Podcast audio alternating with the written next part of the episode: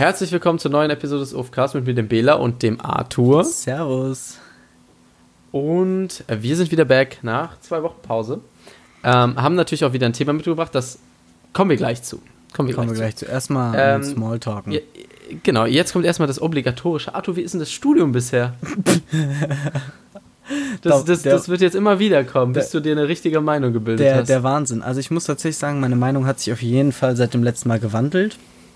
Mhm. Ähm, ich habe schon. Was war das letzte Mal, dass es sehr langweilig war, ne? Ja, es war sehr langweilig. Es war bis dahin sehr viel bürokratischer Bockmist, wie ich ihn so gerne. Aber war das auch nicht nur, war das nicht zwei Tage erst im Studium drin? Ja, da war noch gar nichts los.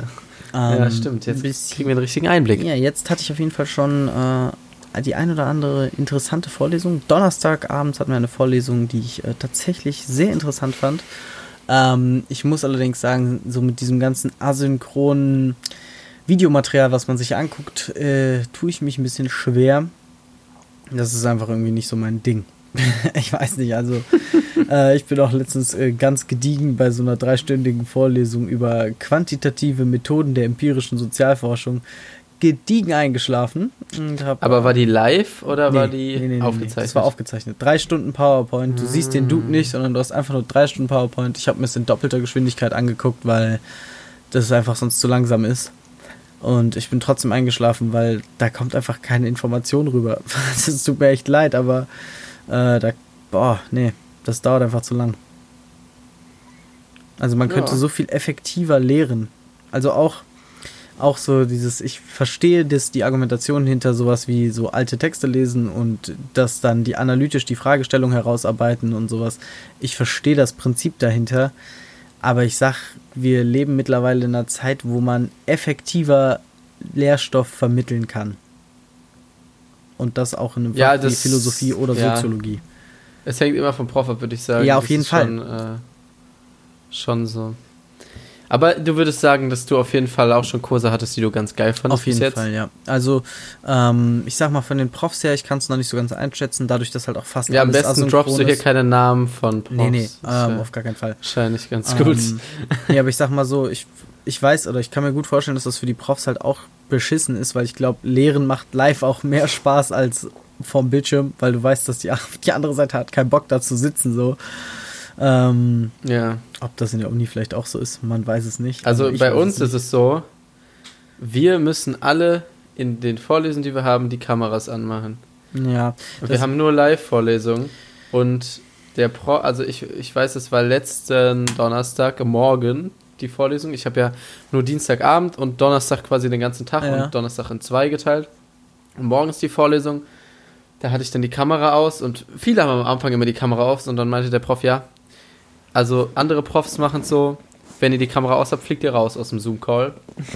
So bin ich jetzt nicht, aber macht mal die Kamera an. Ich, ich, und ich lag halt im Bett und normalerweise habe ich auch immer Kamera an, aber ich dachte, da an dem Tag dachte ich mir, ich lasse einfach aus. Sonst waren original, es waren 70 Leute im Call und nur zwei hatten die Kamera aus. Okay, krass. Das ist bei uns echt anders. Also das Ding ist irgendwie, die sind halt auch alle so, so sagen, so ja, wir verpflichten da niemanden eine Kamera anzumachen und sowas.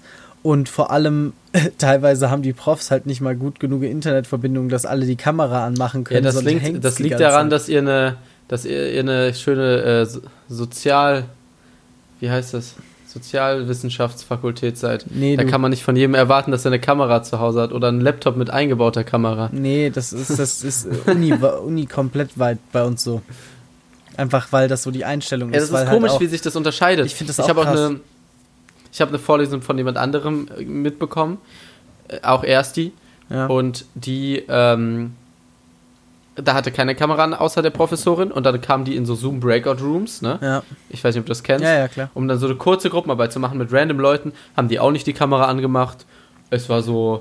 Also, das, das macht es ja auch viel persönlicher. Ja, finde ich Vielleicht ist das auch ein Ding, wenn man halt schon vielleicht höheres Semester ist ich, ich weiß es nicht, keine Ahnung. Ja, gut, es kann halt auch sein, dadurch, wenn du das reale Studienerlebnis schon mal hattest, dann hast du kein Problem damit, dich da so offen zu zeigen, in Anführungszeichen, sage ich jetzt mal. Aber ja. wenn du halt einfach. Aber es ist halt schon offener als im Hörsaal, ne? Also du, wenn ja. der Prof möchte, dann fixiert er dich und guckt die ganze Zeit nur auf dein Gesicht. Ja, okay, true, da hast du natürlich recht. Ähm, aber ich finde prinzipiell ist es es macht keinen Sinn, da die Kamera nicht anzuhaben, auch bei diesen Breakout-Rooms, wie du gerade gesagt hast. Ja, das wenn wir, vor allem. warte kurz, wenn wir da in Wie will man denn eine Gruppenarbeit machen? Ja, so eine Gruppenarbeit, weißt du, und du sitzt da mit fünf Leuten, alle sind gemutet, so, und ab und zu wirft mal einer was ein und ich denke mir so, Leute, das ist es doch nicht, also, Hattet ihr sowas auch schon, so Ja. Breakout Room äh? Oh Gott, ja, ja, genau so war das nämlich auch und es ist grauenhaft. und dann denke ich mir halt so, kommt schon, Leute, wir sitzen doch jetzt eh hier, so, dann lass doch mal uns wenigstens austauschen, so als wäre das so eine Strafe, sich jetzt auszutauschen. Und das verstehe ich halt irgendwie nicht. ja, naja. Aber gut. Ähm, aber das Thema dieser Folge ist äh, nicht Studium, deswegen machen wir mal ein bisschen weiter. Ähm, ich wollte aber ein paar Sachen erzählen noch. Und zwar habe ich äh, es tatsächlich in der letzten Woche, Ende der Woche, wieder hinbekommen, so ein bisschen an meinen To-Dos zu arbeiten. Ich weiß nicht, wie das bei, bei dir aktuell aussieht. So, Ich bin super Ähm, produktiv, wie immer. ja. Aber so eine, so, so Daily-Kram, weißt du, zum Ja. Beispiel Chinesisch-App machen. Zum Beispiel jetzt aktuell ein bisschen an dem Programmierding arbeiten. Mhm. Da kommen wir vielleicht irgendwann nochmal zu. Ähm, so ein paar Sachen, weißt du? Ja, klar. An der Zeit, als ich Bachelorarbeit geschrieben habe, hat das ganz gut funktioniert, weil ich mich da dran gesetzt habe, gearbeitet habe. Ne? Mhm. Dann ist das so ein bisschen verloren gegangen. Und ähm, jetzt hat es eigentlich wieder ganz gut geklappt. Ich war heute tatsächlich auch wieder laufen seit äh, langem. Nice. Ähm, und ich merke, dass wenn ich laufen gehe und ich lange nicht mehr war, dann gebe ich mir viel mehr Mühe. Junge, ich habe heute die schnellsten fünf Kilometer, ich- also ich track das ja immer mit, ne, mit dieser Nike Run Club Ja. App. Es gibt auch andere Apps von Adidas und so weiter. Aber ähm, und das war, ich habe die schnellsten fünf Kilometer gelaufen, die ich in dieser gesamten App je gelaufen bin. Okay, krass. Ähm, also ich hatte so, ich bin, ich bin fünf Kilometer mit durchschnittlich unter fünf Minuten pro Kilometer Pace gelaufen, was für mich schon, ne, jeder hat da ja seine eigenen Ansprüche, aber das ist für mich schon ziemlich sportlich. Ja, Ähm, ich glaube Ja. nicht, dass ich so schnell wäre. ja, können wir, äh, wir finden es mal heraus. Ähm, eine andere Sache ist, dass diese Aufnahme tatsächlich gestern Abend noch ziemlich auf der Kippe stand. ähm, ich hatte gestern einen so stressigen Abend und zwar gibt, ich habe ja ein MacBook ähm, aus dem letzten Jahr mit 128 Gigabyte so. Und Ich muss auch leider wirklich schon sagen, an- 128 Gigabyte, Bro, das, die, die 150 Euro in 256 hättest du investieren ja, können. das, das kostet glaube ich sogar noch mehr. Ich glaube, es kostet 250. Egal, aber das Stufe. hättest du investieren können. Ja, hätte ich, wollte ich nicht. Ja, Äh, ich habe ja damals genau das Geld fürs Auto wieder, weißt du, da ja ich weiß, ich kann mich daran ja erinnern, egal. aber trotzdem. Stimmt, wir waren das sogar zusammen kaufen, Ja, oder? Ah, ja. Ähm, und ich habe das mit dem Programmieren ja mal eben angerissen. Wir arbeiten da sogar gemeinsam an so ein bisschen was. Wir wollen uns ein bisschen in das Thema reinfuchsen. Und die Xcode-App, also das ist quasi fürs Programmieren von iOS-based Apps und so im Apple-Kosmos, die konnte man nur mit einer neueren MacBook-Version, entweder Catalina 14.5 oder dem neuen Big Sur oder so machen. Sir, Und ich konnte Big aber, Sir. Big Sir, okay. Ähm, ich konnte aber mein MacBook nur noch auf Big Sur updaten und nicht mehr auf das neueste Catalina. Irgendwie mache ich die Updates nie, ich weiß nicht. Weil, ne, ich, also ich konnte quasi nicht den einen Step machen, sondern musste den großen machen. Ja. Das Problem war, um Big Sur drauf zu machen, brauchte ich 30 Gigabyte frei. Na, hä? Ich also schmeiße den ganzen Kram runter, habe trotzdem nur 16 oder 18 Gigabyte frei. Denke mir, okay, formatiere ich die Festplatte neu, ne? Also Bootmenü, Festplatte gelöscht, also Betriebssystem gelöscht und dachte mir, ja, Digga, dann. Erstens wird es ja wohl dann die neue Version Catalina runterladen, mit der ich es zur Not auch machen kann, ne? Ja.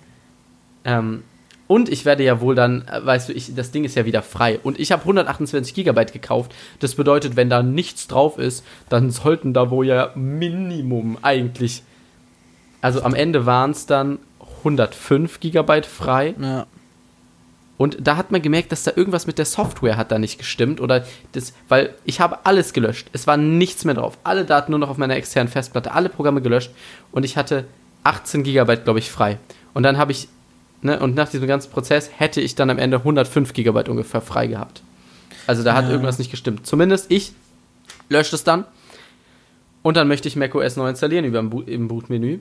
Und dann sagt mir das äh, Ding, ja, nee, du hast nur 16 GB frei auf der Festplatte, die eigentlich zwar gerade gelöscht wurde komplett, aber nur 16 GB und es reicht leider nicht, um ein Betriebssystem drauf zu installieren. So. und äh, ich denke mir so, äh, was? Mach das Ding aus, mach's wieder an.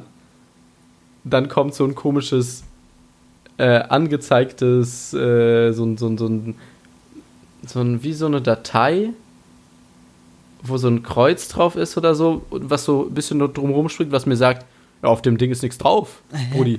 was willst du? So, ja, habe ich wieder oh, neu gestartet. Und ich dachte mir so, oh, Diggi. Und dann musste ich in den Apple Store fahren, komme an, im in fucking Weidencenter. Ja. Ähm, ich weil ich nicht zur Schildergasse wollte, weil ich gerne mit dem Auto fahren wollte und nicht dann noch, mich noch in die Bahn setzen.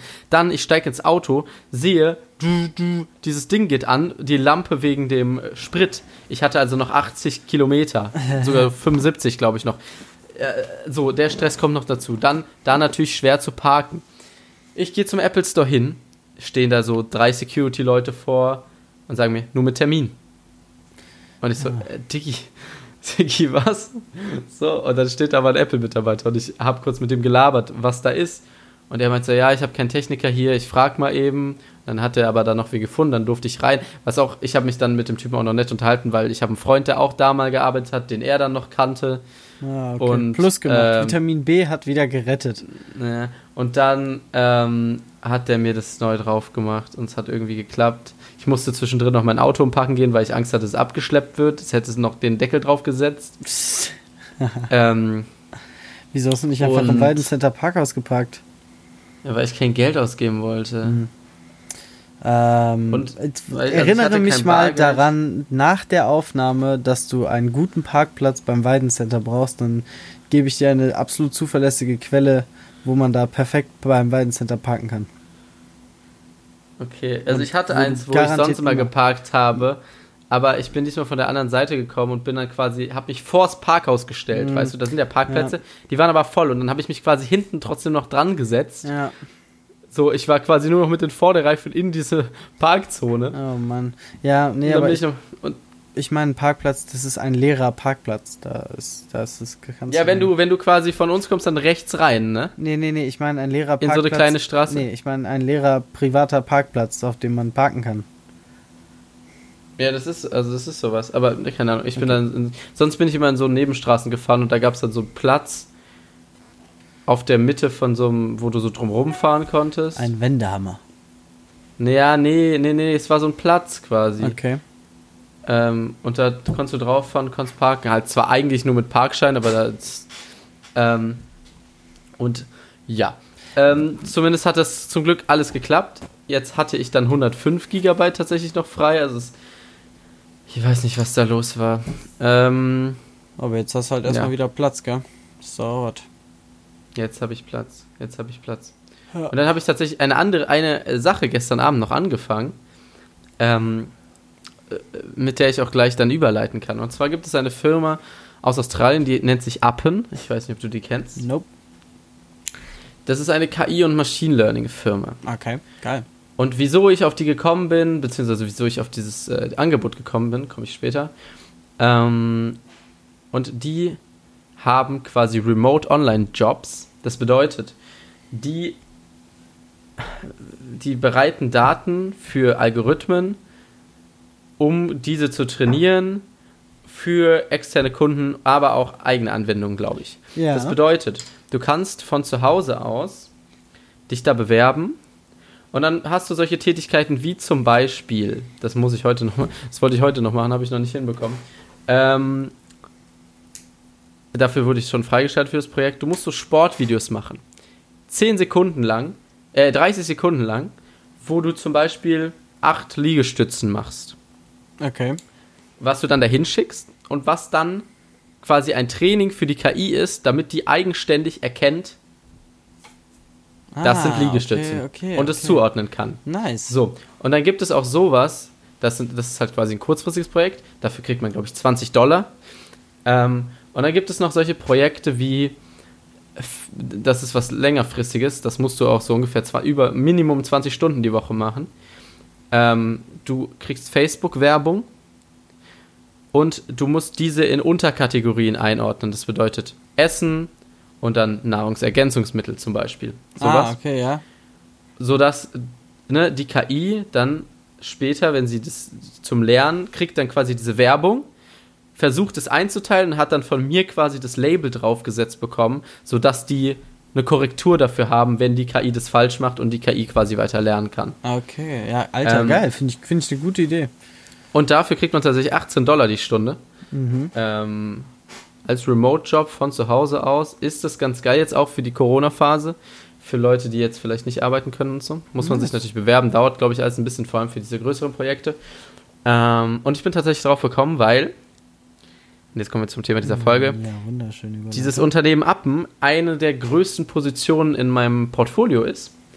Ähm, und das bedeutet, das heutige Thema der Folge ist investieren. Und ich habe, wollte mich dann quasi nochmal genauer mit dem Geschäftsmodell auseinandersetzen und habe dann Erfahrungsberichte zu diesen äh, Verdienstmöglichkeiten gefunden. Und dann dachte ich mir, ja, guck mal, wenn mir schon ein Teil vom Unternehmen gehört, dann kann ich auch fürs Unternehmen arbeiten. Ähm, direkt, und ich finde auch dieses, die Familie eingestiegen. Dieses, dieses ganze äh, Konzept sehr interessant, Machine Learning. Und dann kann ich das erstmal von so angucken, ne? Und ähm, es ist bestimmt einfacher, als wenn man direkt damit einsteigt, irgendwelche eigenen Machine Learning Tools zu machen, dass man quasi erstmal so ein bisschen versteht, wie das Ganze funktioniert, was für Daten man da braucht. Man braucht halt auch riesige Datenmengen. Klar, du brauchst und, Alter, ja, du brauchst gigantische Datenmengen. Und ähm, dann, ähm, ja. Ich sag dir, du wirst, wenn die Maschinen die Weltherrschaft übernehmen, wirst du einer von denen, die sie am Leben lassen, weil sie sagen, von dir haben wir gelernt.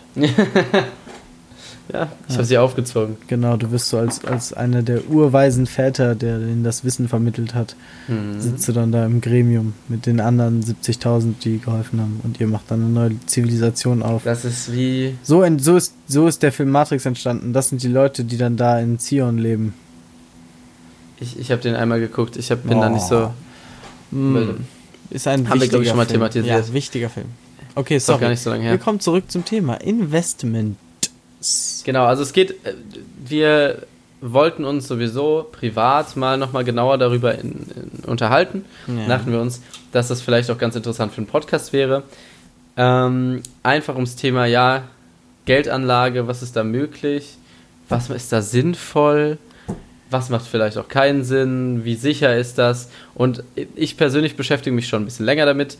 Weniger deshalb, weil es in meinem Studium auch nur so peripher vorkommt, Ne, es, ist zwar ein Wirtschaftsstudiengang, aber da macht man tatsächlich relativ wenig über sowas, nur in vereinzelten Modulen, sondern einfach, weil es ein persönliches Interesse von mir ist. Ähm, und ja, ich wollte mit dem Arthur sowieso mal darüber reden, auch einfach, weil ich nach meinem Kenntnisstand würde sagen, dass Investieren immer besser ist als nicht investieren und deswegen möchte ich quasi jeden meiner Freunde dazu anregen, das Ganze zu machen, weil ich für die natürlich nur das Beste mir wünsche. Ja, das ist ähm, sehr Und weil ich ja auch das, das Thema meiner Bachelorarbeit ist ja auch, ähm, sagen wir mal, kapitalgestützte Altersvorsorge zur Ergänzung des Rentensystems. Ja. Und daher weiß ich so ein bisschen, dass die zukünftige Rente eher ein bisschen schwierig für die aktuelle Bevölkerung wird. Und wenn es bewusst. so ein Konzept, wie ich es da vorstelle, nicht eingeführt wird, werden die Leute in äh, 50 äh, Jahren, die Rentner sind, wesentlich mehr Vermögen brauchen, um zu leben.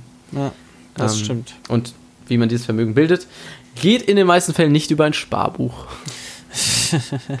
ja, das ist wahr. Sparbücher sind mittlerweile leider echt eine absolute Enttäuschung. Gibt es auch tatsächlich, glaube ich, nicht mehr. Werden gar nicht mehr ausgegeben. Es sind nur noch sehr, sehr viele im Umlauf. Also tatsächlich, es ist das aktuell noch beliebteste Anlageprodukt ähm, der Deutschen. Das ist sehr traurig. Das Sparbuch, echt? Oh, das ist ja. wirklich schade. Ich kann ja mal das eben. Das ist wirklich schade. Ah, ich konnte, ich kann es leider nicht mehr. Ich hatte immer bei mir beim MacBook unseren ähm, Uni-VPN drin und konnte dann auf Statista diese ganzen Premium-Statistiken angucken. Ah, geil. Nur leider ist der äh, Uni-VPN gelöscht worden, als ich das Ganze gerebootet habe. So, so, so wie, so wie Marshall, als er herausfindet, dass er in der Druckerabteilung von seiner Firma alle Statistiken drucken kann, die er will und dann immer Vorstellungen mit den Karten. Ja, ja, ich brauchte das halt für die, für die Bachelorarbeit. Ja, ne? Also da, ja. die, und das ist zum Beispiel auch eine Statistik, über die ich geschrieben habe, dass ein er, erschreckender Anteil der Deutschen, also ich glaube, dass das beliebteste Sparutensil oder Anlageutensil ist das Sparbuch, dann kommt das Girokonto, äh, Tagesgeldkonto, dann kommen irgendwann aktiv gemanagte Fonds, Bausparverträge, äh, Lebensversicherung, also. Okay, krasses, ey. Das, die Deutschen sind da schon sehr konservativ. Mhm.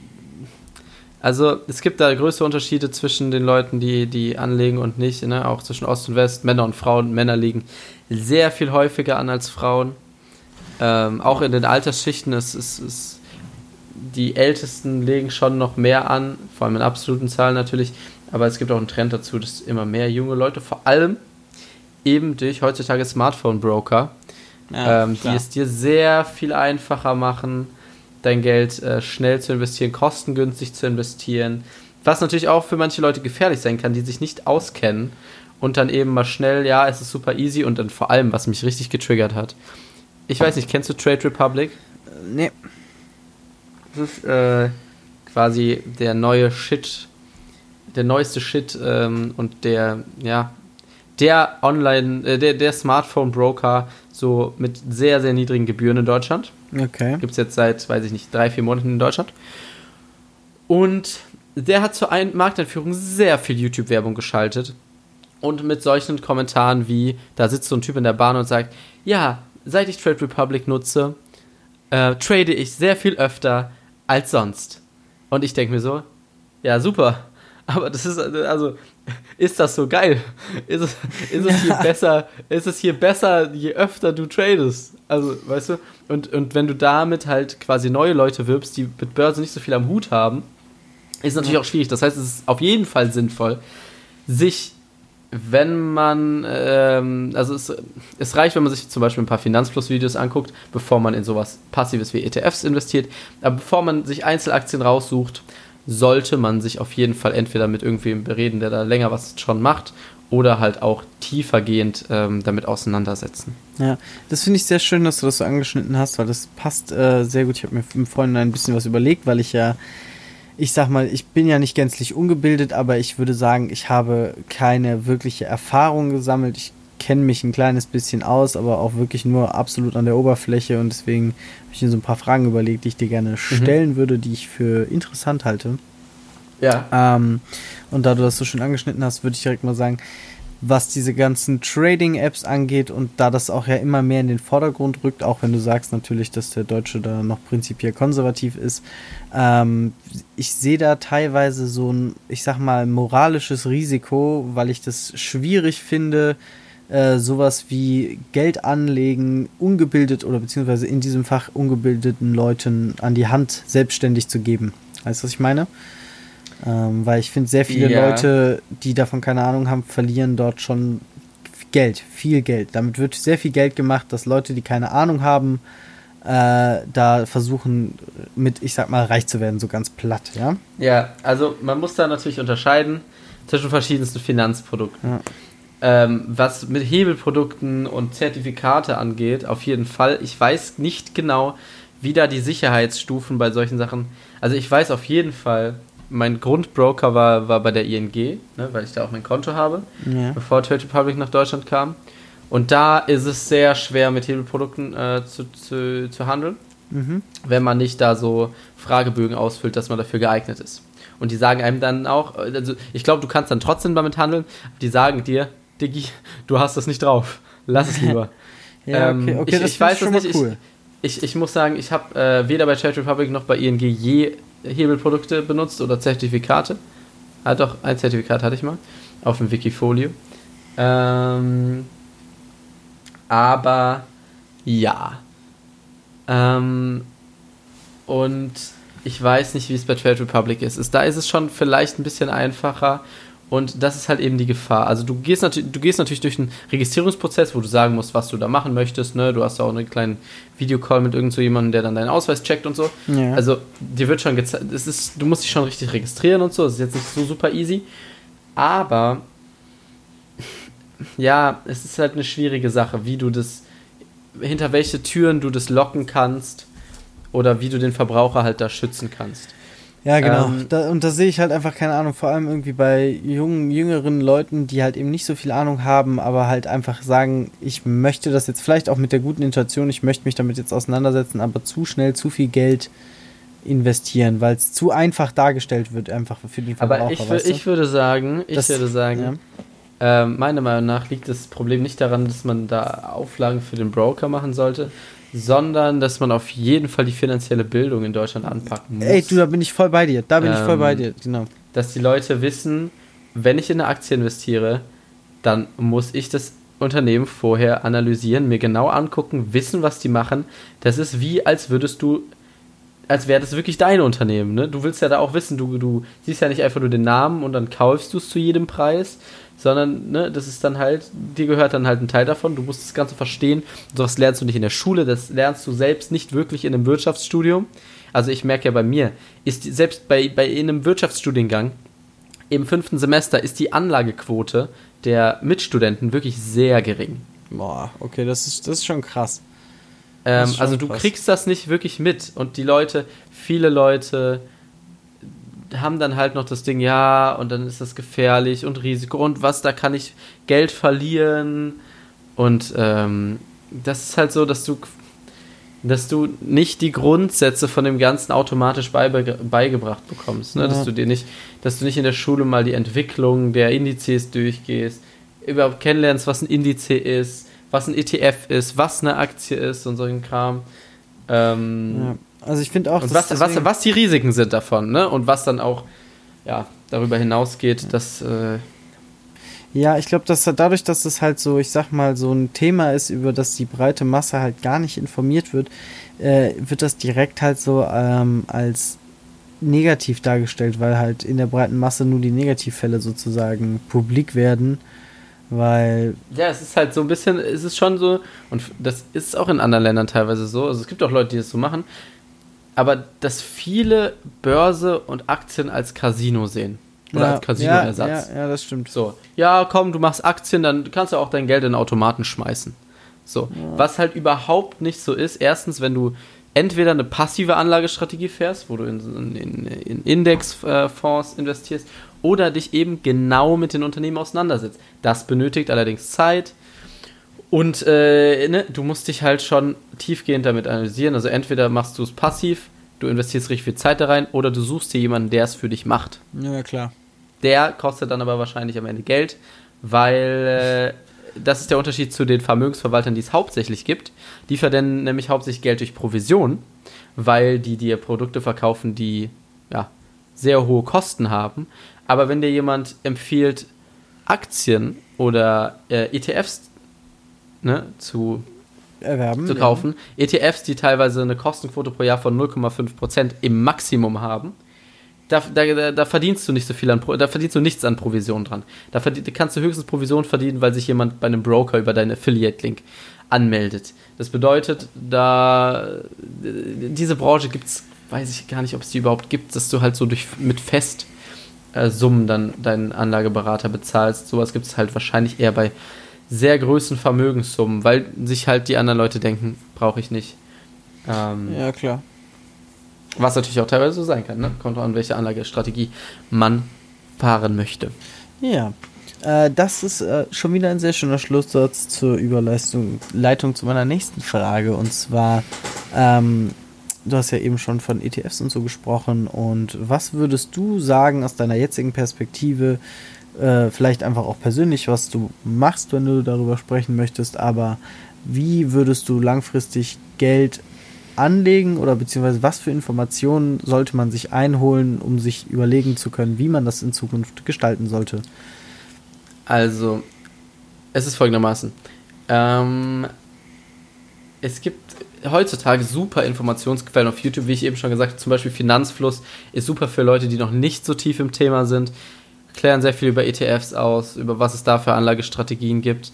Ähm, und es hängt, das, das muss sich jeder wirklich ähm, durch den Kopf gehen lassen, es gibt nicht die perfekte Anlage, es gibt auch nicht die perfekte Aktie, in die man jetzt investieren sollte weil das alles hängt sehr stark mit deinem Anla eigenen Anlageprofil und deiner Anlagestrategie zusammen. Das heißt, bevor du investierst, Und spätestens währenddessen solltest du dir genau darüber im Klaren sein, in was für äh, Unternehmen möchte ich investieren, was müssen die bieten, wie, wa, was für eine Aufteilung in meinem Depot möchte ich haben. Also ich habe zum Beispiel verschiedenste Excel-Sheets, wo drin steht, so und so viel will ich in den und den Werten haben. Also, ne, dass ich die quasi kategorisiere, dass ich mir angucke, in welchen Regionen die sind, dass ich gucke, in welchen Branchen die sind, dass ich mir halt, ne, ja, dass ich klar. mir klar mache, wie mein Portfolio aufgebaut ist, dass ich auch keine Positionen habe, die zum Beispiel eine Aktie ist 50% von meinem Portfolio. Das ist selten gut. Ähm, und da muss jeder dann halt seine eigene Anlagestrategie finden. Was auch natürlich, und wenn ich zu meinem eigenen Kram komme, ähm, auch sehr mit, deinem, mit deiner Risikoaffinität zu tun hat. Ich in, mit meinen 19 Jahren bin noch relativ risikoaffin. Das Geld, was ich da drin habe, was ich anlege, das ähm, brauche ich so schnell nicht. Das heißt, ich kann auch längerfristige Kursverluste gut wegstecken, wegstecken weil ich ja. dieses Geld nicht brauche. Ich muss, es, es, es, wird nicht zu der Situation kommen, hoffe ich, außer es passiert was ganz Schlimmes, aber es wird nicht zu der Situation kommen, dass ich auf einmal Anteile verkaufen muss, obwohl die im Minus sind. Ja. Weil das, ne, wenn du natürlich älter bist und von, dein, von deinen Dingen, von deinem Vermögen lebst, dann mag das vielleicht was anders aussehen. Das heißt, bei mir ist es aktuell so. Ich habe Sparpläne in ETFs monatlich, die ich nicht anpacke. Hm, ich weiß ja, was die, das heißt, aber willst du prinzipiell vielleicht kurz erklären, was ein ETF überhaupt ist? Ja, so ein ETF ist quasi, ähm, wie ein, es, es, bildet einen Index dar, es ist ein Fonds, der ein Index abbildet, ein Fonds. Den kannst du auf den Index, wie du möchtest. Also es gibt welche auf den DAX, das ist wahrscheinlich der Index, den den meisten was sagt. Dow Jones, SP 500, dann gibt es auch länderübergreifende ETFs wie MSCI World, MSCI Emerging Markets und so weiter. Der Vorteil an einem ETF ist eben, dass er von Haus aus äh, diversifiziert ist. Ähm, bedeutet, du hast nur das allgemeine Marktrisiko, wenn du investierst und kein Unternehmensrisiko. Das bedeutet natürlich, wenn der ganze Markt runtergeht, geht dein Portfolio ja. auch runter, aber du bist nicht auf, ähm, sagen wir mal, ja, fehl, wenn das Management von irgendeinem Unternehmen was schlecht macht, wenn du eine große Position von denen hast, ist das natürlich kacke für dich. Wenn du in einem ETF bist, wo die drin sind, dann gleicht sich das alles ein bisschen aus. Ja. Diese Diversifizierung kann man natürlich auch selber machen durch ganz viele verschiedene einzelne Aktienpositionen aber durch so einen Index wird es dir quasi abgenommen. Und da habe ich zwei verschiedene Sparpläne laufen. Ich habe da tatsächlich auch noch mal was dran geändert, aber sagen wir mal, die Summen werden nicht, mache ich nicht kleiner und ich verkaufe vor allem keine Anteile, die ich angespart habe, weil das ist quasi etwas, was meine Notrente ist, quasi. Weißt ja, du, das klar. möchte ich jetzt über die nächsten äh, Jahre, Jahrzehnte aufbauen, unabhängig davon, was ich sonst mache, egal wie viel Geld ich verdiene, whatever. Ich werde diesen Betrag eher anheben, der ist jetzt noch relativ klein, da ich jetzt als Student noch nicht so viel Geld verdiene. Ähm, habe jetzt auch nicht so viele Kosten, also ich habe schon eine sehr, sehr hohe Sparquote von bestimmt 50, 60 Prozent meines Einkommens. Oh, ähm, Alter. Das muss man halt ganz kurz, da finde ich, muss man auf jeden Fall auch sagen, in unserem Alter, vor allem wenn man noch wie du bei seinen Eltern wohnt, kann man eine so pervers hohe Sparquote fahren, weil du halt einfach ja, keine Kosten hast. Also ich lebe ja jetzt ein Jahr sozusagen schon äh, nicht mehr oder jetzt fast schon zwei Jahre eigentlich, upsi, äh, wenn man die Reise mal mit dazu zählt, nicht mehr zu Hause.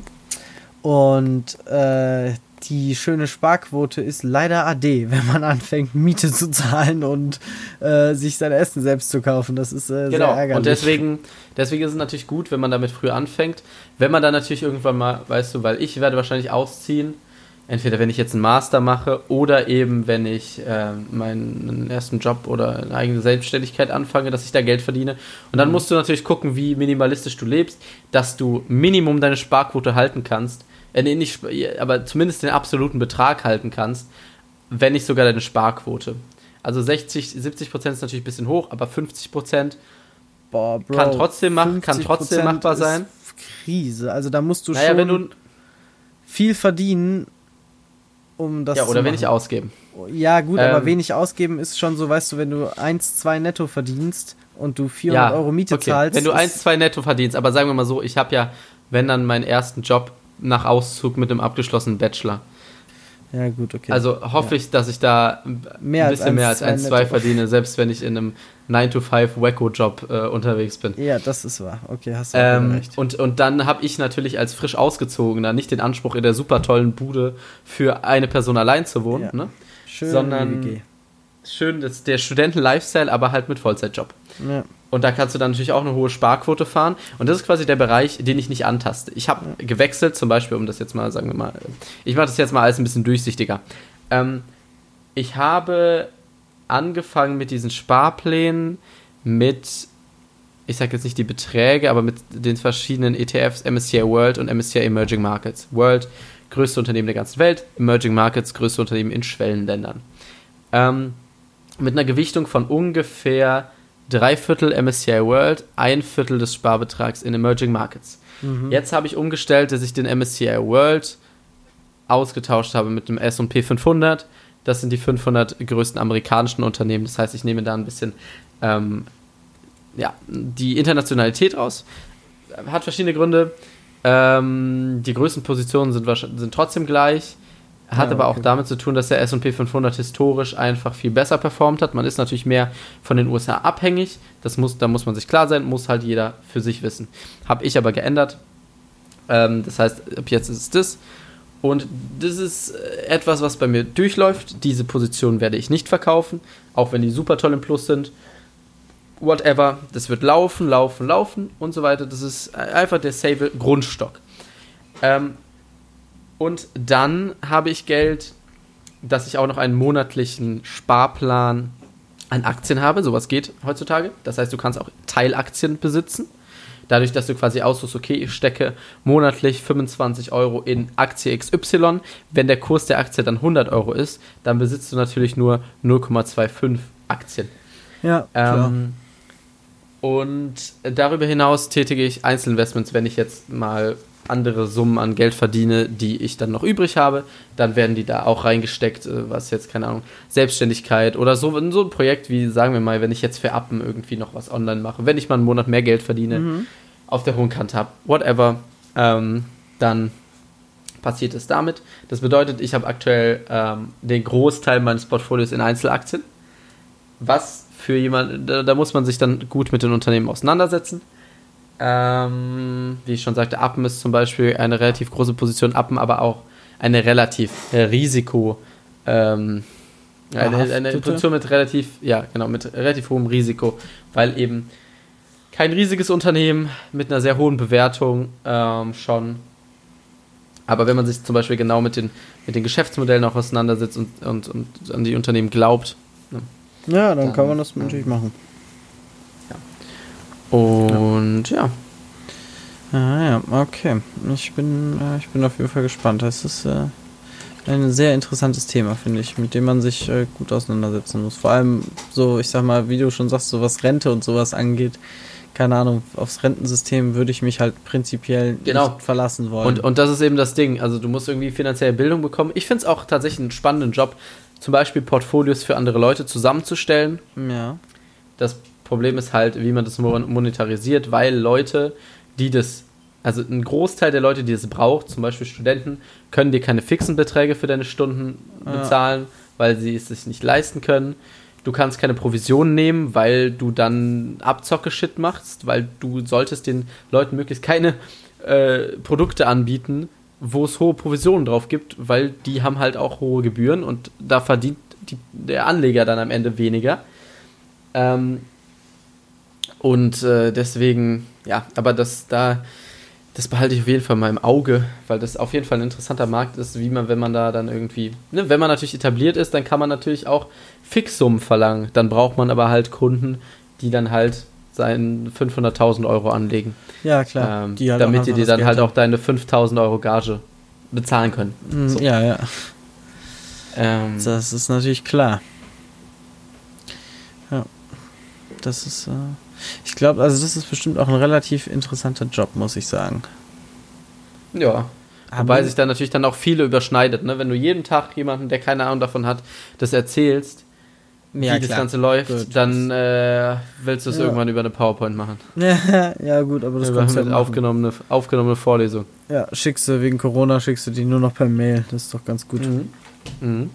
Ähm, ja. Wir haben doch mal zusammen den Film Big Short geguckt, oder? Mhm. Ich äh, muss echt sagen, ich finde, es ist ein sehr, sehr cooler Film und äh, keine Ahnung, das ist, finde ich, das, das gehört für mich noch zu dem Punkt, äh, was, was man an diesen Märkten äh, schwierig findet, weil ich finde, viel von diesen, also es gibt viele Märkte da, die einfach so rein spekulativ auf etwas Spekulatives sind. Also wie als würdest du auf eine Wette wetten, weißt du? Ja, aber das ist natürlich, du musst dich schon auf, auseinandersetzen. Das sind ja auch keine Aktien. Ja, ich weiß, klar. Gewesen. Ich sag nur für mich, dich, unser, unser Thema Märkte, ist ja heute auch Gamble. Investment. Unser Thema genau, ist heute es gibt auch Märkte, Investment. Weißt du, was ein Short ist? Äh, nö. Nicht, also ich könnte das jetzt nicht definieren, von daher. Äh, aber, aber was würdest du glauben, was es ist? Weil du hast den Film ja gesehen. Du, du meinst einen Aktienshort? Nee, es muss jetzt keine Aktie sein. Du okay. kannst ja auch. Okay. Da ging es ja, glaube ich, äh, bei Big Short ging es ja um, um äh, Hypotheken. Genau, es geht um, um Hypothekenmarkt. Häuser. Short ist, ich glaube, das ist, wenn du dagegen wettest. Ja, also es geht um, äh, sagen wir mal, wir machen das jetzt mal mit einer Aktie. Long ist auf lange Sicht die auf jeden Fall bessere Möglichkeit. Da sich langfristig der Aktienmarkt über den kann ich jetzt reden, über Immobilien, Hypotheken, da habe ich keinen Plan von. Ja. Ähm, da sich der Aktienmarkt in der Vergangenheit, seitdem er besteht, stetig nach oben bewegt hat. Aber es gibt natürlich auch immer Bewegungen nach unten und vor allem in einzelnen Positionen. Zum Beispiel Wirecard, ich weiß nicht, ob du das mitbekommen hast. Ja. Ne, Wenn es dann zum Beispiel einen Insolvenzfall von einem riesigen Unternehmen mit Betrug gibt, dann rauscht der Kurs natürlich von 110 Euro auf jetzt aktuell, glaube ich, 40 Cent ähm, so. Verdienen, verlieren natürlich unglaublich viele Leute ihr Geld. Aber in dieser Position, äh, in diesem, in diesem Konstrukt macht es natürlich rückblickend auch Sinn, auf fallende Kurse zu setzen. Wie kannst du dir, also jetzt klinge ich wie ein Lehrer hier, aber wie kannst du dir vorstellen, wie das funktioniert? Rein, rein, wie kannst du denn, weil du, wenn du eine Aktie hast, dann kannst du die ja nicht, also weißt du, dann gewinnst du ja nicht, wenn der Kurs fällt. Dann ist es ja. ja. eigentlich schlecht für dich. Ja, du müsstest sozusagen jemandem ha jemanden haben, wie eine Bank, zu dem mhm. du hingehst und sagst, ich gebe dir 5000 Euro und die kannst du behalten, wenn der Kurs hochgeht, aber wenn der runtergeht, kriege ich von dir 10. Okay, also es gibt natürlich mehrere Möglichkeiten. Heutzutage kann man auch mit Zertifikaten short gehen und bei solchen Sachen wie dem Häusermarkt, wo es, da weiß ich nicht genau, wie das ist, ähm, weil es da glaube ich, keine genauen Produkte für gibt. Ich weiß es nicht. Das, im, Im Film wurde das ja mit, mit, äh, mit Banken gemacht und so. Bei einer ja. Aktie allerdings ist der äh, tatsächlich, äh, der, der Grundweg ist folgender. Du suchst dir jemanden, bei dem du dir die Aktie leist. Ah, ja, ja, okay. Verkaufst dann diese Aktie am Markt kaufst sie später zurück und gibst sie dann demjenigen, der sie dir geliehen hat, wieder. Und diese Differenz, das ist dann dein Gewinn. Das bedeutet, ja. ich kaufe mir eine Wirecard-Aktie bei 100 Euro. Äh, äh, ich leihe mir deine Wirecard-Aktie für 100 Euro. Ja. Verkaufe sie für 100 Euro. Kaufe sie einen Monat später für 55 Cent, gebe sie dir zurück. Und dann habe ich ähm, die Differenz von 155 Cent ah, okay. an Gewinn gemacht. Okay. Das ist quasi der, der Weg. Nur musst du natürlich jemanden finden, der dir die Aktie leiht. Ja. In so einem riesigen Kursrutsch, bevor das mit Wirecard klar war, hättest du dir natürlich easy eine leihen können. Oder mehrere, whatever. Gibt's Broker. Gibt's, das kannst du nicht bei jedem Broker machen. Die meisten Broker lassen dich das nur über Zertifikate machen. Das ist quasi, das ist dann halt verbrieft mit denen. Das ist dann quasi so, wie du gehst dahin und sagst denen, ich setze auf äh, ja, genau. fallende ja, Kurse. Wie ein so. Wettschein. Ja, so in der Art, genau. Ja, das ähm, ist verbrieft deine Aktie geliehen, aber ja. Du, ja, ja, okay. es, ja, das ist ein bisschen anders und komplizierter, aber davon habe ich auch nicht so 100% viel Ahnung, weil ich mich sowas mit Shorten nicht auseinandersetze, habe ich noch nie gemacht. Aber sagen wir mal, das grundlegende Konzept ist mir geläufig. Ähm, und es gibt nur so ein paar Broker in Deutschland, wo du das machen kannst. Und wenn natürlich raus ist, ja, da zwei Milliarden aus der Bilanz gibt es nicht, dann leiht dir natürlich keiner mehr seine Aktien. Ja, klar. So. Ne? Also bei, beim, so habe ich das mitbekommen, während dem ganzen Wirecard-Ding gab es keine Aktien zum Leihen. Ja. Ähm, Nur so, halt du gut, musst natürlich in den, in den geliehen hast. Brokern, ja, aber in den Brokern, die es da so gibt, ähm, bei denen siehst Ja, du dann da quasi so und so viele Anteile sind gerade leihbar und dann kannst du die leihen und dann, ähm, ja, das ist so Ja. das Ding. Gut, ich finde das prinzipiell mit dem Shorten Boah, ist auch husten, eine kritische Alter. Sache, aber gut. So. Ähm, Bin wieder fit. wieder fit, eieiei. Nee. Ich finde halt, das sind halt so Sachen, wo ich sage, so, das sind halt sehr risikobehaftete Sachen, die halt sehr. genau, man muss nämlich auf jeden. Fall, man muss auf jeden Fall ähm, unterscheiden zwischen investieren und spekulieren. Ja. Investieren machst du klar überlegt in etwas, was du verstehst und wo du, wo du fest davon überzeugt bist, dass das einen Mehrwert hat, der dir etwas bringt. ja. Und spekulieren tust du, weil du einfach äh, ein Gefühl hast, das glaubst. So zum Beispiel das ist ja auch eine Unterscheidung zwischen sowas wie Währungen, zum Beispiel auch Kryptowährung oder Gold zum Beispiel und Aktien. Weil bei Aktien von einem, Unternehmen, einem stabilen Unternehmen, dann weißt du, dieses Unternehmen macht Gewinne, du kaufst einen Anteil vom Unternehmen, dir steht ein Anteil der Gewinne zu und somit bringt dir dein Investment was. Es ist produktiv. Bei Gold- und Kryptowährungen setzt du zum Beispiel einfach nur darauf, ich, ich spekuliere darauf, dass irgendwer mir irgendwann mal mehr Geld dafür gibt. Es, Ja. Weil dieses, diese Währung oder dieses Gold, dieser Rohstoff, der produziert nichts, der bringt dir keinen, keinen Mehrwert an sich. Ja. Das ist anders als beim Unternehmen. Das heißt, ähm, wenn man sich gut mit einem Unternehmen auseinandersetzt, guckt, was das für eine Wertschöpfung hat, guckt, was das in Zukunft für eine Wertschätzung hat und das alles genau ins, äh, analysiert, dann ist es ein Investment. Wenn du dir einfach mal was ins Portfolio knallst, ähm, weil das schön aussieht oder weil es in letzter Zeit hochgestiegen ist oder weil es in letzter Zeit tief gefallen ist, dann ist es eine Spekulation. Ja, ja. Okay. Ich sehe schon. Also ich könnte, ich, ich, du wärst, glaube ich, ein cooler Wirtschaftsprof. Ich würde dir gerne zuhören in der Vorlesung. Ich würde sogar Ja, meine das ist auch Kamera tatsächlich- anmachen. ein, äh, einer der einzigen Gründe, wieso ich überlege, irgendwie einen Master zu machen, weil ohne einen Master wird es schwer, einen Doktor zu machen und ohne einen Doktor wird es schwer, ein Prof zu werden. Und ich will auf jeden Fall mal irgendwo eine Teilzeitstelle haben. Ja, Irgendwann, wenn ich, keine Ahnung, Privatier bin. das wäre schon, wär schon glaube ich, ganz cool. ähm, aber dann natürlich, man, man kann sowas bestimmt auch als Gastdozent machen, aber mit, mit äh, Doktortitel ist auf jeden Fall netter. Und ich Ja. glaube, ein Master kann man nur zwei Jahre nach abgeschlossenem Bachelor anfangen. Ich bin mir da nicht hundertprozentig sicher. Ähm, deswegen, aber man kann, glaube ich, auch berufsbegleitende Master machen oder während des Arbeitens. Ich bin mir Kann da nicht einen Master 100% sicher. dual machen? Nee, nicht dual, aber du kannst den quasi, also du ja, aber ich kannst frage mich, ob es dual geht. ich weiß es nicht, keine Ahnung. Bestimmt, denke ich mal. Muss man sich mal informieren. Aber Kannst du ähm, bestimmt auch, wenn du da Interesse dran hast, mal mit meinen Eltern drüber sprechen. Ja, bestimmt, das stimmt. Das Ähm, kann man ja zum Vorteil genutzen. und genau, da gibt es dann viele Möglichkeiten, ne, wenn man dann halt vielleicht dual. Aber und dann, äh, ich hätte aber nicht Lust auf so viele verschiedene Vorlesungen, sondern nur, Ja, du willst eine das oder reden, zwei worüber ich Bock hab. Vorlesungen. So. Ja, ja, ja.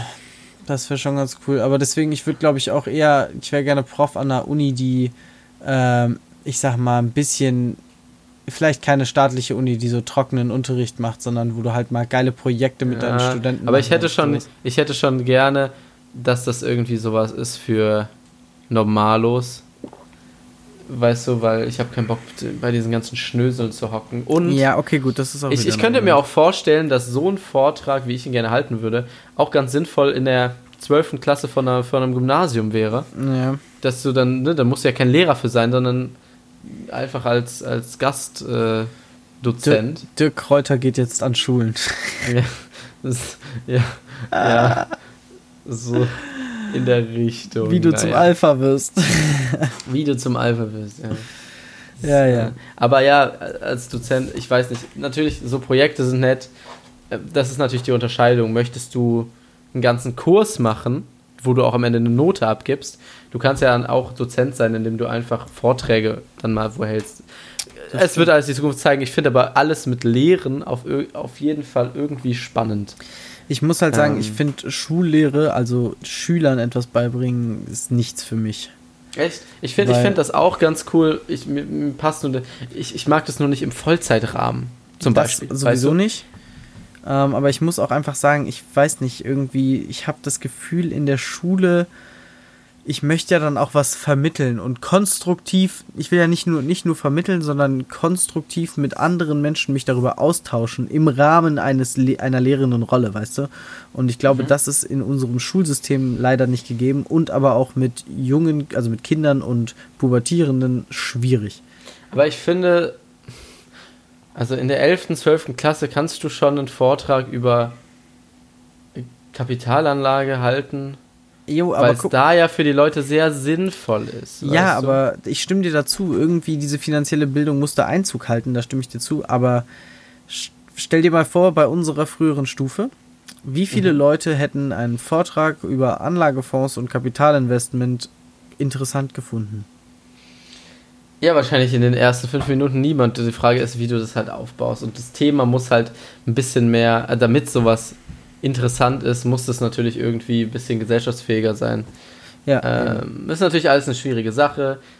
Uni oder Schule, was auch immer. Aber wir wollten ja jetzt auch nicht.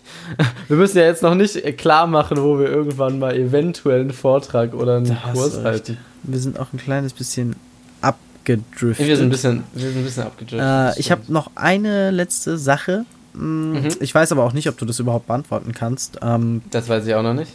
Ähm, und zwar habe ich mich gefragt, ob du irgendeine geile oder eine lustige oder coole Investmentgeschichte hast, entweder von dir selber oder du hast ja schon auch äh, Autobiografien von Warren Buffett und Co. gelesen. Äh, mhm. Äh, eine Geschichte, die dir einfach zum Thema Investment im Kopf geblieben ist, weil du sagst, das war besonders witzig, besonders erfolgreich, besonders Absturz, was auch immer. Also ich habe eine Geschichte, eine Anekdote, die von mir ist und die mir quasi gezeigt hat, dass ich langfristig in, in Unternehmen investieren sollte, wenn ich von denen überzeugt bin mhm. und eben nicht kurzfristig irgendwie aufgrund von Kurssprüngen Sachen verkaufen. Ich habe zum Glück noch nie aufgrund von Kursverlusten verkauft. Da war ich immer schon psychisch relativ gut mit. Aber ich habe damals eine meiner ersten Aktien, die ich gekauft habe, war HelloFresh, ja. der Kochboxenlieferant. Oh, ich erinnere und mich daran. Dann habe ich Warren Buffett Bücher gelesen, die davon sprachen, dass man fundamental analysieren sollte und Sachen mit, mit dem KGV, also Kurs-Gewinn-Verhältnis, bedeutet, die Aktie kostet 10 Euro. Äh, die macht äh, die, deinen Anteil erwirtschaftet ungefähr 1 Euro pro Jahr. Ähm, das heißt, du hast ein KGV von 10. Über dem KGV von 15 sind Trash, weil viel zu hoch bewertet. Aus damaliger Zeit auch irgendwie nachvollziehbar, Wachstum, dies und das. Heutzutage gibt es Tech-Unternehmen, die haben 100er KGVs. Muss man natürlich immer selber analysieren, wie sinnvoll das ist. Ja. HelloFresh hat zu dem Zeitpunkt keine Gewinne gemacht. Und dann habe ich mir das angeguckt und dachte mir, ja, das passt da irgendwie nicht so. Das ist ja richtiger Scheiß. Habe mich aber damals auch tatsächlich, HelloFresh war ein ziemlicher Blindkauf. Ähm, habe das Unternehmen nicht genau analysiert. Ich dachte, es wäre ein zukunftsträchtiges Ding. Hab's gekauft. So. Dann ist der Kurs um 30% angestiegen ich habe es bei 9 Euro gekauft und ich glaube bei 12 pro Stück verkauft. Habe also einen guten Gewinn gemacht. So. Und hätte ich aber, ich bin aber nicht langfristig dabei geblieben, weil ich nicht von dem Unternehmen überzeugt war, was ich gekauft habe, weil ich mich vorher dann nicht sehr mit beschäftigt hat. Das heißt, wenn man sich nicht sehr sicher in seiner Sache ist, dann ist man auch schnell dann überzeugt davon, dass man es vielleicht lieber wieder los wird. Man sollte sich ja. schon vorher halt sehr sicher sein. Egal was passiert, ob es jetzt kurzfristig ansteigt oder runtergeht, solange sich nichts an dem Fundament des Unternehmens ändert, ist es selten ein Verkaufsgrund. Außer jetzt, ne, die Aktie steigt so hoch, dass du sie für völlig überbewertet hältst und du dann halt zum Beispiel Teil verkaufst oder ja, komplett klar. rausnimmst, weil du denkst, dein Geld ist irgendwo anders ausgehoben, weil es kaum noch Wachstumspotenzial gibt, weil es schon so hoch bewertet ist. Aber zumindest hat ungefähr vor einem Monat HelloFresh ähm, ein Jahr nachdem ich sie gekauft habe, ungefähr ein neues Allzeithoch gemacht bei ungefähr 50 Euro pro Aktie. Oh, okay. Bedeutet, die hat sich in einem Jahr verfünffacht. Also fünf, äh, ne? ja. 500 Prozent, 600 Prozent Rendite gemacht. Ich weiß nicht genau, wo sie genau gelandet ist, aber ja. Und ich habe bei 30 Prozent im Plus verkauft. Tja. Das ist so ähm, das Ding. Ähm, ja, was, aber von sowas sollte man nicht entgangene Gewinne daran sollte man sich nie aufhalten, weil ja. im rückblickend weiß man es immer besser. Ne? Ja, klar. Die sind ähm, passé und ich meine, du hast deine 30% Gewinn gemacht und dieses 30% Gewinn ist super, also sollte man ja. das einfach passieren lassen. Ja, ja, ja. Oder auch zum Beispiel, ja, es gibt so ein paar Geschichten, ähm, wo ich noch ganz glücklich rausgekommen bin. Aber was ich wirklich jedem raten kann, ist wirklich mit dem Unternehmen auseinandersetzen und das gehört, da gehört zu. Und ich hatte dann halt eine Phase, nachdem ich diese, und man muss halt ein paar Sachen kombinieren, weil ich hatte, ich habe diese Warren Buffett Bücher gelesen und war fest von dem Kram überzeugt, hab's aber nicht richtig angewendet. Ich habe mir also die, nur die Finanzkennzahlen angeguckt und wenn etwas einen niedrigen KGV hatte, dachte ich mir, boah, richtig geil. Ja, so. okay. Was, du musst dir aber das Geschäftsmodell angucken. Ist es auch in der Zukunft tragfähig? Entwickelt mhm. sich das gut? Dann, die Finanzkennzahlen gehören natürlich auch dazu, aber dazu gehören auch die Bilanz. Also, ist das Unternehmen vielleicht komplett überschuldet? Ähm, du musst dir einen, einen, richtigen Überblick über das Unternehmen machen und dann musst du dir quasi die Frage stellen, ja, zum Beispiel bei, weiß ich nicht, ähm, Alibaba. Oder ich, ich, es gibt nicht so, ich, okay, sagen wir mal Volkswagen wenn ich die 60 Milliarden Euro, die Volkswagen an Marktkapitalisierung hat, in der Tasche hätte, würde ich das gesamte Unternehmen kaufen. Und wenn ich das mit Nein beantworte, dann ist das wahrscheinlich kein langfristig gutes Investment für mich. Okay, ah, das finde ich ist eine, ist eine, ist eine So, also du solltest dich, du solltest dich grundlegend mit dem Unternehmen aus verschiedenen Blickwinkeln, also Zukunft, Gegenwart, ähm, dann solltest du dir auch ein bisschen halt angucken, ne? wie es bewertet ist, das ist auch immer wichtig und wie es halt finanziell dasteht. Das sind ja, ein paar aber du solltest Sachen, es ja schon sind. objektiv wirtschaftlich bewerten und nicht sagen, ich finde, was Volkswagen macht, blöd und deswegen. Ja, ja, natürlich, natürlich. Ja. Aber wenn du ein schlechtes Gefühl bei einer Firma hast, dann ist es auch nie gut. Aber du solltest dich, ne, ich hatte dann halt eben meine Phase, ah, ich habe davor in HelloFresh investiert, ich habe Warren Buffett gelesen, äh, ja, da wird über, über Blasenkram geschrieben, ne? also dass sich Blasen bilden, zum Beispiel, da ging es dann auch um die Tech-Blase 2000, 2001. Und ah, okay, hier macht gar keine Gewinne, äh, ich habe es einfach nur so gekauft, dann wird es lieber verkauft. So, und dann kommst du natürlich, aber wenn ich mich vor, im Vorhinein stark damit auseinandergesetzt hätte, okay, das ist so und so stark gewachsen, dass die haben gesagt, sie wollen jetzt ihr erstes profitables Quartal machen. Die sind in den letzten fünf Jahren pro Jahr mit, keine Ahnung, 30 Prozent gewachsen. Und ne, dann ja. ist man sich sicherer seiner Sache und wird auch nicht durch neue Infos so sehr, die vor allem nicht das Unternehmen betreffen, so sehr verunsichert. Das heißt, ne, das ist wirklich eine grundlegend wichtige Sache, wenn man in Einzelaktien investieren möchte, dass man sich mit dem Unternehmen genau beschäftigt, mit jedem, was man kauft. Und ähm, halt auch eventuell Alleineigentümer sein wollen würde. Ja, ja, ja, ja. Sehr schlau alles. Ich bin äh, überzeugt, okay. Ähm, ich würde sagen, außer du hast noch eine Frage. Nee, das war's. Ich bin wunschlos glücklich. Ja, das ist auch wunderbar. Ähm, wir packen einen Song jeder auf die Playlist und dann würden wir das Ganze abrappen. Und zwar mache ich wieder mal einen thematischen Song, ihr kennt mich. Und zwar ah. ist es von Kollega Wall Street. Ah. Ich, musste mir den, ich musste mir den Song vor äh, der Episode nochmal eben anhören. Ich hatte nämlich im Kopf, dass es einen Song gibt, der so heißt von ihm. Und dann dachte ich mir, komm, das passt. Und ja, deswegen ist der auf der Playlist. Arthur, was ist mit dir? Ja, äh, mein Song von heute heißt Anarchy, um dagegen zu halten.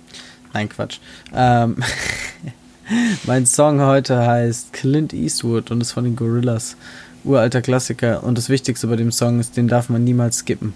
Aus Prinzip, Gorillas werden nicht geskippt. Ist einfach eine Regel. Ja, das ist, das ist doch nett. Na dann, würde ich mal sagen, ich entlasse euch und gebe jetzt dem Arthur die letzten Worte. Ja, also ich sage eigentlich nur im Sinne dieser Folge, informiert euch, bevor ihr euer Geld investiert, aber investiert euer Geld, weil die Rente wird es nicht sein und arm sterben, ne? So wie Jesus will vielleicht keiner von euch. Ähm, deswegen investiert's gut, aber seid nicht blöd, fallt nicht auf Trading 121 rein und äh, macht keinen Müll. Ansonsten skippt nicht die Gorillas und ich wünsche euch noch ein schönes Wochenende. Macht's gut. Ciao, ciao.